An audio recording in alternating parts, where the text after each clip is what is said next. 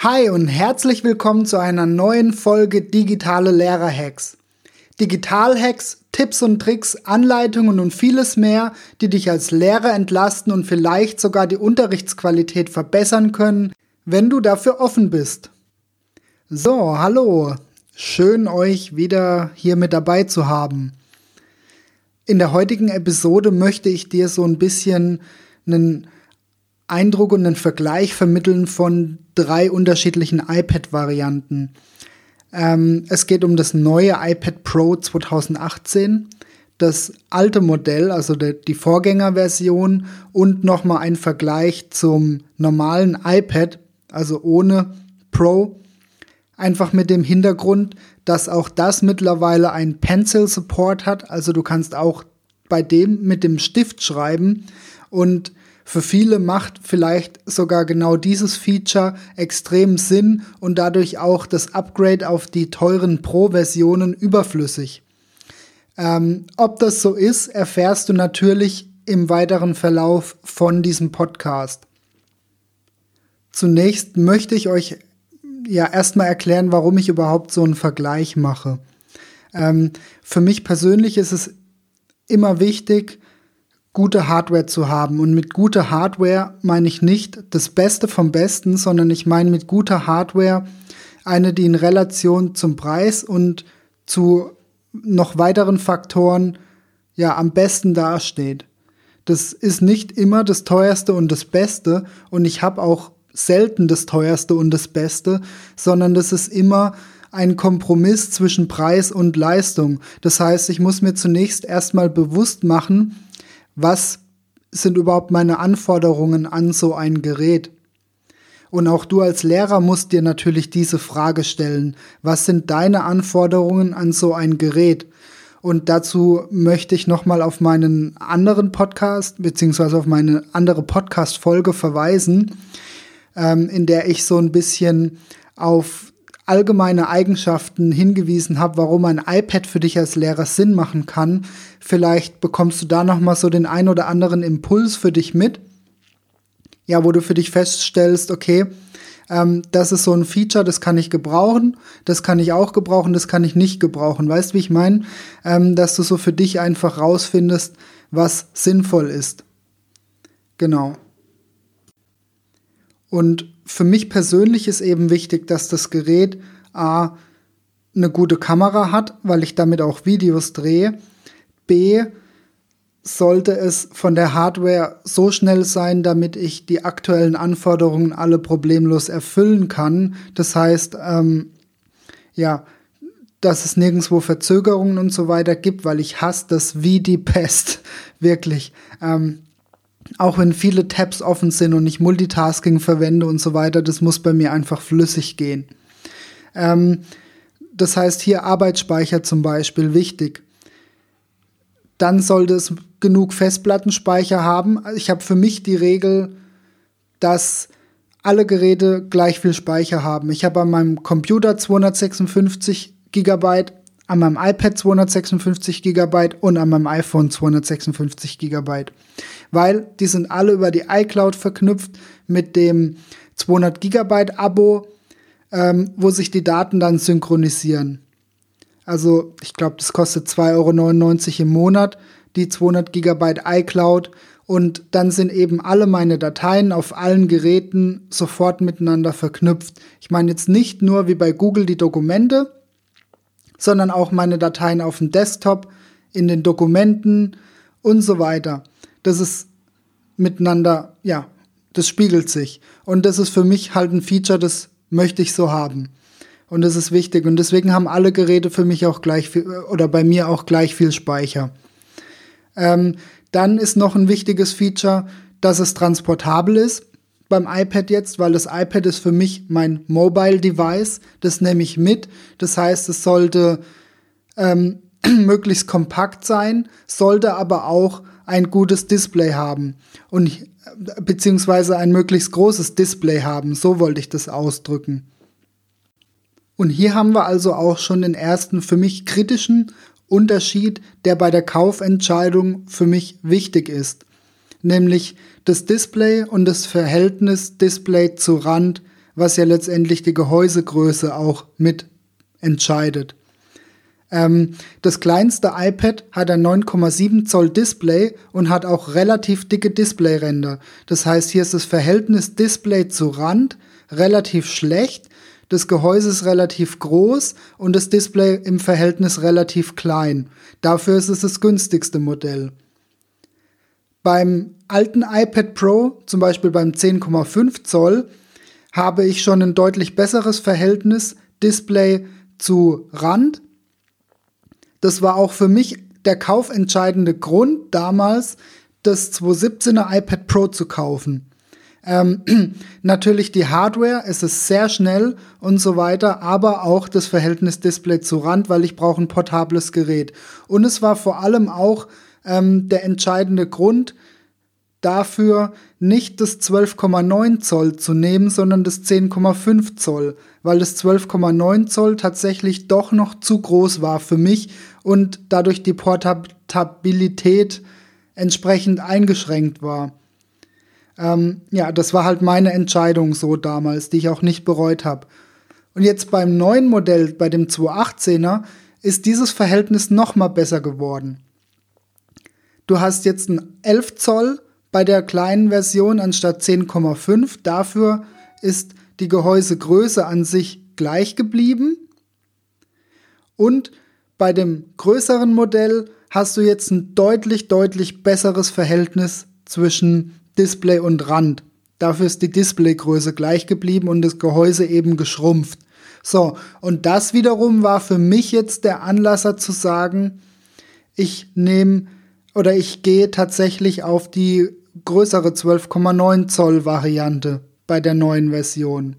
Und es war mit einer der Hauptgründe, weil ein größeres Display ist für mich auch sehr, sehr wichtig, aber nur dann, wenn die Portabilität eben nicht so stark eingeschränkt ist. Und das hat Apple jetzt eben erreicht durch das neue iPad Pro 2018. Vorher war mir dieses Modell tatsächlich zu groß. Ich pack euch die Abmessungen und die Displayverhältnisse und so weiter natürlich alle in die Show Notes und schreibe da auch nochmal einen schönen Vergleich zusammen. Ähm, vielleicht mache ich auch nochmal eine Übersichtsseite, wo man das schön sieht. Es gibt auch schöne Bilder, wo man tatsächlich so nochmal ähm, aufeinander liegend die verschiedenen Geräte sieht. Dann ja, bekommt man da auch nochmal visuell einen schönen Überblick, wie sich so die Gehäusegrößen und die Displays zueinander verändert haben. Aber das ist natürlich ein Faktor, den musst du dann letztendlich entscheiden. Vielleicht ist der für dich gar nicht so wichtig, weil du das sowieso in deiner Schultasche hast, immer oder meistens halt, außer im Unterricht. Und im Unterricht ist es auch nicht so wichtig, wie groß das Gerät jetzt letztendlich ist. Aber ja, das musst du natürlich sehen. Für mich persönlich ist es echt wichtig. Ähm, Kommen wir zu den, ja, zu den Features sonst noch, die es sonst noch so gibt. Ähm, die beiden älteren Modelle, die setzen beide noch auf Lightning.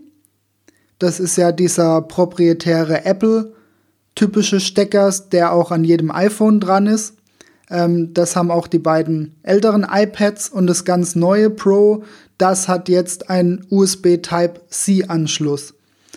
USB Type-C bedeutet weg von proprietär Apple hin zu einem ja, universal massentauglichen Standardanschluss. Das ist also ein signifikanter Unterschied. Ähm, hat natürlich den Nachteil, wenn du jetzt schon länger bei Apple bist, dann brauchst du, so blöd klingt, sorry, deswegen lache ich, dann brauchst du jetzt natürlich einen Adapter. Ähm, aber nicht, du bekommst ein Ladekabel mitgeliefert, keine Sorge. Aber falls du halt ältere Anschlüsse oder vielleicht deine vorherigen Kopfhörer verwenden willst oder sowas, ähm, weil die passen jetzt natürlich an den USB Type-C nicht mehr dran, wenn die auf Lightning waren. Aber ja, das sind alles so Sachen. Langfristig wird sich USB Type-C natürlich absolut lohnen. Du kannst dann auch den Type-C direkt an Monitore anschließen. Es gibt Monitore, die haben direkt auch einen Type-C-Anschluss, so ähnlich wie HDMI. Also quasi Type-C auf Type-C und du hast eine direkte Bildschirmverbindung. Ähm, oder du kannst, ja, aktuell hat Apple da noch so ein Problem damit, aber ich denke, langfristig wirst du auch Massenspeicher anschließen können, wie USB-Sticks und ähm, Festplatten und solche Sachen. Und kannst ja jede Menge Zubehör anschließen, von DJ-Mischpulten über, ich vermute auch solche Sachen wie Dokumentenkameras und so weiter. Also so, dass du auch als Lehrer davon Nutzen haben wirst. Davon gehe ich wirklich aus. Allerdings stand jetzt ist das Zubehör natürlich noch relativ übersichtlich, vor allem für Lehrer. Aber da wird mit Sicherheit noch viel, viel kommen. Um noch mal kurz auf Lightning zurückzukommen. Es gibt natürlich auch Zubehör, das direkt an den Lightning Apple Anschluss angesteckt werden kann. Das ist aber erstens überschaubar, zweitens wirklich teuer und drittens gibt's da nicht viel. Wirklich nicht viel. Mikrofone gibt's und so ein paar, ja, andere Geschichten, aber eigentlich nicht der Rede wert. Und für Lehrer schon gar nichts leider. Außer du brauchst ein Mikrofon. Ja. Dann möchte ich noch mal kurz auf die Hardware eingehen. Also sprich, was steckt in den Geräten so drin? Ähm, wenn ich jetzt die drei Geräte miteinander vergleiche, ich denke, das ist logisch und liegt auf der Hand. Das iPad Pro 2018 ist mit Abstand das beste Gerät. Das iPad Pro 2017 kommt danach und dann irgendwo relativ abgeschlagen kommt erst das normale iPad. Das heißt nicht, dass das normale iPad total schlecht ist und nichts kann, ähm, sondern du musst immer sehen, für was wird das Gerät genutzt. Ein High-End-Grafiker, der Photoshop nutzt oder ein Videobearbeiter, der seine professionelle Videosoftware nutzt, der wird sich mit Sicherheit für ein Pro-Gerät entscheiden. Aber wenn jemand nur im Internet surft, E-Mails bearbeitet, ein paar Dokumente, also Texte schreibt und so weiter, dafür reicht auch das iPad, das normale iPad total aus. Und es ist auch nicht ansatzweise überfordert bei solchen Anwendungen. Also nicht, dass du jetzt falsche Vorstellungen davon bekommst. Das ist nicht total schlecht, sondern nur in Relation zu den Pro-Modellen. Die sind aber dafür total gut. Das ist ungefähr so, wie wenn ich jetzt eine Mercedes S-Klasse vergleiche mit einem VW Golf. Der VW Golf ist kein schlechtes Auto, aber wenn ich ihn mit einer S-Klasse vergleiche, dann ist es. So ungefähr kannst du das sehen. Ähm, die Hardware-Details, die liste ich natürlich auch noch mal auf. Die möchte ich hier jetzt nicht unbedingt erwähnen. Ähm, ja, ich denke, so hast du jetzt einen ganz guten Überblick bekommen, was die Geräte so können wie gesagt, also Stift-Support haben alle drei Modelle. Das heißt, du kannst mit dem Stift zeichnen, du kannst Fehler markieren in Dokumenten, du kannst äh, Blanko-Texte bearbeiten, also ähm, solche Lückentexte zum Beispiel, wo du dann die Wörter reinschreibst, du kannst dir Notizen reinschreiben und so weiter. Das geht alles problemlos mit allen drei Modellen, überhaupt gar kein Problem. Ja, jetzt kommen wir auch schon zum letzten Punkt in dem Vergleich, bevor ich mein Fazit äußere. Ähm, der letzte Punkt ist das Thema Zubehör. Zubehör ist natürlich auch in gewissermaßen entscheidend. Ähm, ein bisschen habe ich ja auch schon bei den Anschlüssen was dazu gesagt. Was die Pros natürlich auszeichnet beim Thema Zubehör, ist ganz klar die Tastatur. Die Tastatur ist hier magnetisch anklippbar über diesen sogenannten Smart Connector. Das heißt, du brauchst keine Bluetooth-Verbindung oder keine Steckverbindung über USB bzw. Lightning oder so, sondern die werden über diesen Smart Connector magnetisch miteinander verbunden und sind dann sofort connected. Das ist natürlich sehr, sehr nobel und sehr, sehr, ich nenne es mal luxuriös wenn du viel schreibst, dann lohnt sich das vielleicht sogar. Ähm, gleichzeitig ist diese, ja, diese, dieses Keyboard, dieses originale Keyboard auch ein Schutz, weil ähm, das legt sich über das Display drüber und ist auch ziemlich kompakt. Also das ist ein bisschen dicker wie so eine normale Schutzhülle und du hast aber gleich auch eine Tastatur mit dran. Also das ist wirklich super, super easy zu benutzen und ja, super cool einfach für unterwegs. Ähm, das ist auch mit ein Grund, warum ich mich für ein Pro-Gerät entschieden habe. Ja, wie schaut es jetzt im Vergleich dazu zum normalen iPad? Oder nee, ich gehe erst noch mal kurz auf die unterschiedlichen Varianten der Tastaturen ein, weil 217 und 218 unterscheiden sich auch etwas. Und zwar beim 218er gibt es zwei unterschiedliche Standvarianten vom iPad. Also das heißt, dieser Neigungswinkel lässt sich in zwei unterschiedlichen Positionen einrasten. Ähm, so hast du halt einen unterschiedlichen Neigungswinkel, sodass du den besser auf dich natürlich anpassen kannst. Bei der 217er Version ist nur ein Neigungswinkel da, der ist aber auch okay meiner Meinung nach. Also ich hatte damit auch nie wirklich Probleme. Ähm, dann ist noch ein Unterschied beim 218er Modell geht die Hülle komplett von hinten bis vorne rum, einmal. So hast du einen Rundumschutz. Den hast du beim 217er Modell nicht, da hast du nur den Schutz vorne. Also die Tastatur legt sich quasi von der Seite nach vorne um und die Rückseite ist komplett offen, da brauchst du dann gegebenenfalls noch eine andere Schutzhülle. Ja, kommen wir also zur Frage, lohnt sich oder welches Gerät lohnt sich für dich? Natürlich kann ich die Frage jetzt nicht für dich pauschal beantworten. Aber ich kann dir sagen, was ich an deiner Stelle machen würde. Überleg dir wirklich, wofür brauchst du das Gerät? Wo kann dir das Gerät mehr Nutzen bringen? Und ähm, was sollte das Ganze kosten dürfen? Und dann schaust du dir die drei Geräte an und überlegst dir, steht der Mehrpreis in Relation zu dem, was du an Mehrleistung sozusagen geboten bekommst. Für mich ist dann immer die Überlegung, ähm, spart mir die Mehrleistung von dem teureren Gerät Zeit und Geld, langfristig gesehen natürlich. Wenn das so ist, dann ist das für mich ein Grund, das höherwertigere Gerät in Betracht zu ziehen. Wenn ich das von vornherein verneinen kann, weil die Features für mich nicht relevant sind oder für meine Arbeit, dann ist das Gerät für mich auch nicht wichtig. Dann ähm, ist es nicht in meiner Betrachtung mit drin. Ich denke, am allermeisten Sinn macht tatsächlich das kleinste Gerät, das 9.7. Aber es kann sein, dass für dich vielleicht auch das große Display wichtig ist.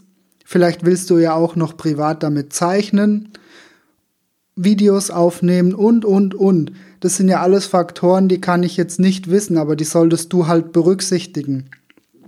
Und natürlich bist du mit dem neuesten Gerät auch am zukunftssichersten und du solltest auch immer mit bedenken, dass Apple-Geräte eine sehr gute Wiederverkaufsmöglichkeit oder einen sehr hohen Wiederverkaufswert haben in Relation zu anderen technischen Geräten. Also du kannst ein Apple-Gerät eigentlich immer gut wiederverkaufen.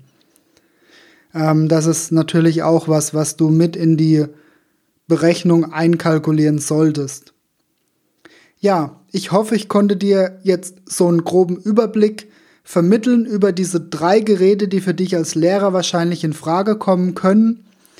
Wenn du noch Fragen hast, dann melde dich doch bitte einfach bei mir. Ähm, ja, lass mir gerne Feedback da, gerne einen Daumen hoch. Und ansonsten wünsche ich dir viel Spaß, lass es dir gut gehen, dein Fabian.